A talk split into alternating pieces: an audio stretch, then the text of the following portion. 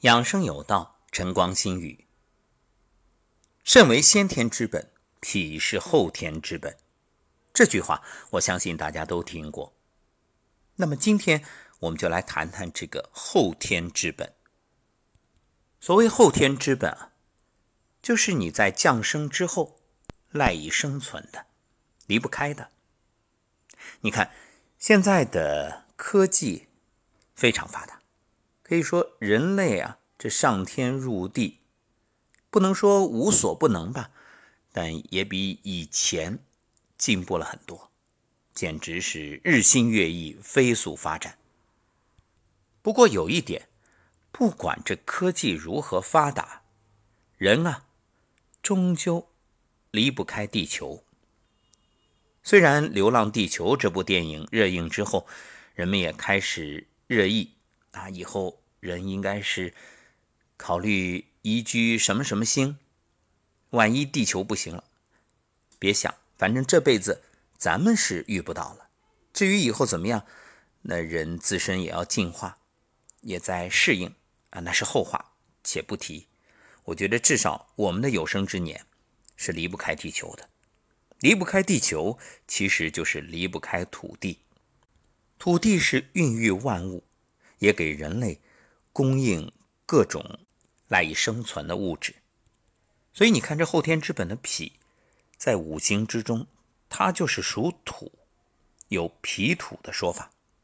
由此可见它的重要意义。所以脾呀，我们说按照天人相应的说法，它在人体中就相当于土地。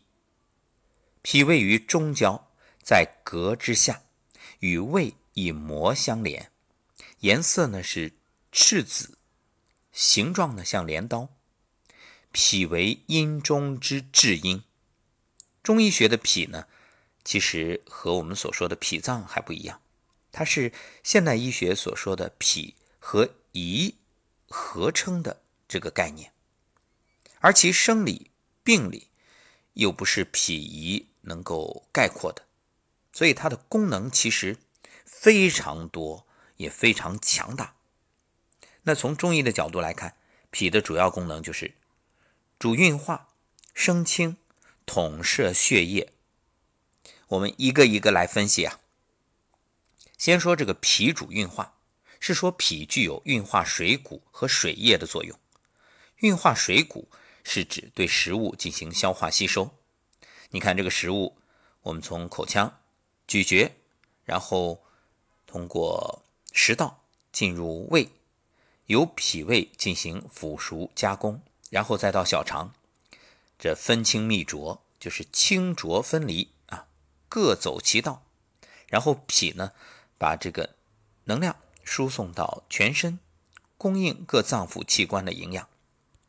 脾运化水谷精微，维持着五脏六腑、四肢百骸和皮毛筋骨等脏腑组织器官的生理功能。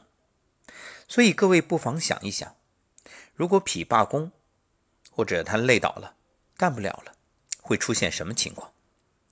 脾湿健运，则消化吸收和转输营养物质的功能失常，你就会出现食少、吃不下、纳呆、腹胀、消瘦。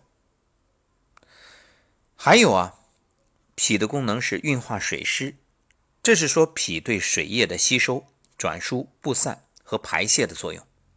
那么，脾运化水湿这种功能啊，可以概括两个方面：一个呢是摄入到体内的水液，需要经过脾的运化转输，气化成津液，输布于肺，通过心肺布达周身脏腑器官，发挥濡养滋润的作用；第二点就是将全身各组织器官利用之后多余的水液。及时的输送到相应的器官，比如肺、肾、膀胱、皮毛等。所以在水液代谢全部过程中啊，脾发挥着重要的枢纽作用，促进着水液的环流和排泄。脾运化水液的功能如果减弱，就会导致水液在体内停滞，形成痰饮、水肿。你看很多人减肥，这也不敢吃，那也不敢吃。拼命的运动，结果收效甚微。就像我们说练瑜伽，那从一个胖子变成了柔软的胖子，它没有解决根本问题。为啥？就是你没有解决脾湿的问题，没有提升脾的功能。所以最重要的是养好你的脾，从内部调整、改变体质，然后慢慢的影响体型。所以有句话叫“不吃饱哪有力气减肥”，很多人把这个当笑话，实际上想想有道理。当然，这里所说的吃饱，不是指你的胃吃饱吃撑，而是你通过摄入营养素养脾，让你的细胞吃饱，让你的脾吃饱，让你的脾有能力、有能量，提升了功能，更好的去代谢身体的水液。另外，脾还有一个功能，主生气。当然，这里生气不是那个生气啊，不是说我发怒生气，不是这个生是。升清降浊的升，就是阳升的升啊，升上去，就是说脾气的功能特点以向上升腾为主，它包括两方面内容，一个主升清，一个呢是维持人体各内脏正常的位置。脾主升清是指脾吸收水谷精微等营养物质，上输于心肺头目，通过心肺作用化生气血，以营养全身。中医认为，脾主生气的生理作用，还能维持人体内脏相对恒定于一定位置，不下垂。若脾气不升，不但影响水谷精微的输布，使气血生化无源，出现头晕、神疲乏力、泄泻等，严重的还可以导致脱肛、内脏下垂。大家想象一下，我们常说这个天人合一啊，还把人和地球相比，那大家想想，在宇宙当中。这个星球它为什么不会掉下去？它就是托在那儿的。什么托啊？那这是靠着一种引力。我们知道，这星球之所以保持着位置相对的恒定，它有万有引力的作用，还有暗物质，也就是到目前人类所没有研究出来的一些物质，而且暗物质占了。百分之九十五以上，绝大多数，其实，在人体当中所对应的，那就是这种脾主生气的作用，它在决定着你的内脏保持恒定，不会下垂。所以，像脱肛啊、什么胃下垂啊之类这些问题，各位你要解决它。不是想着我赶紧手术吧，而是从根本上补脾、养脾，把脾养好了。所谓种因得果，那这一切它就水到渠成，很简单。再说脾主统血，这是指脾能统摄、控制血液，使血液正常的在脉内循行，不会溢出脉外。脾统血的机理，实际上是脾气对血液的固摄作用。因为脾为气血生化之源，脾气旺盛可以保证体内气血充足，气能摄血，这样生成之血就能在体内正常运行。如果脾气虚弱，统血功能失职，血液运行将失其常规而溢出脉外，导致出血，像便血啊、尿血啊、皮下出血啊，都是脾脏不停的。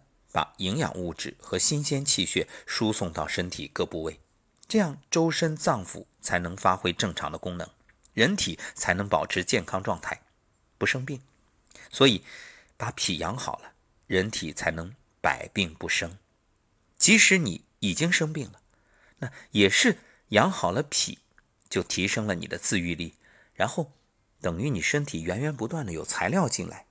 那你说想修复它难吗？不难，但是若不懂这个道理，那你一味的只是吃药，抱歉，人体不是药物组成的，所以我们说要把食物作为药物，而不要把药物当成食物。这其实就是难者不会，会者不难。你，很简单的事儿，恰恰被很多人做错了。另外，脾脏的经脉络于胃。与胃构成互为表里的关系，胃主受纳，脾主运化，胃和脾啊相互合作，共同完成饮食物的消化吸收及精微的输布，滋养全身。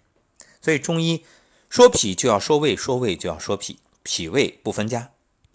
就像这孟良和焦赞，焦不离孟，孟不离焦。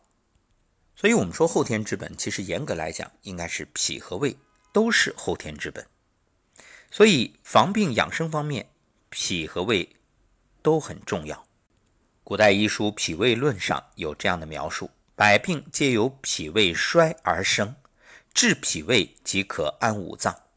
可见脾胃功能的强弱对整个人体的生命活动至关重要。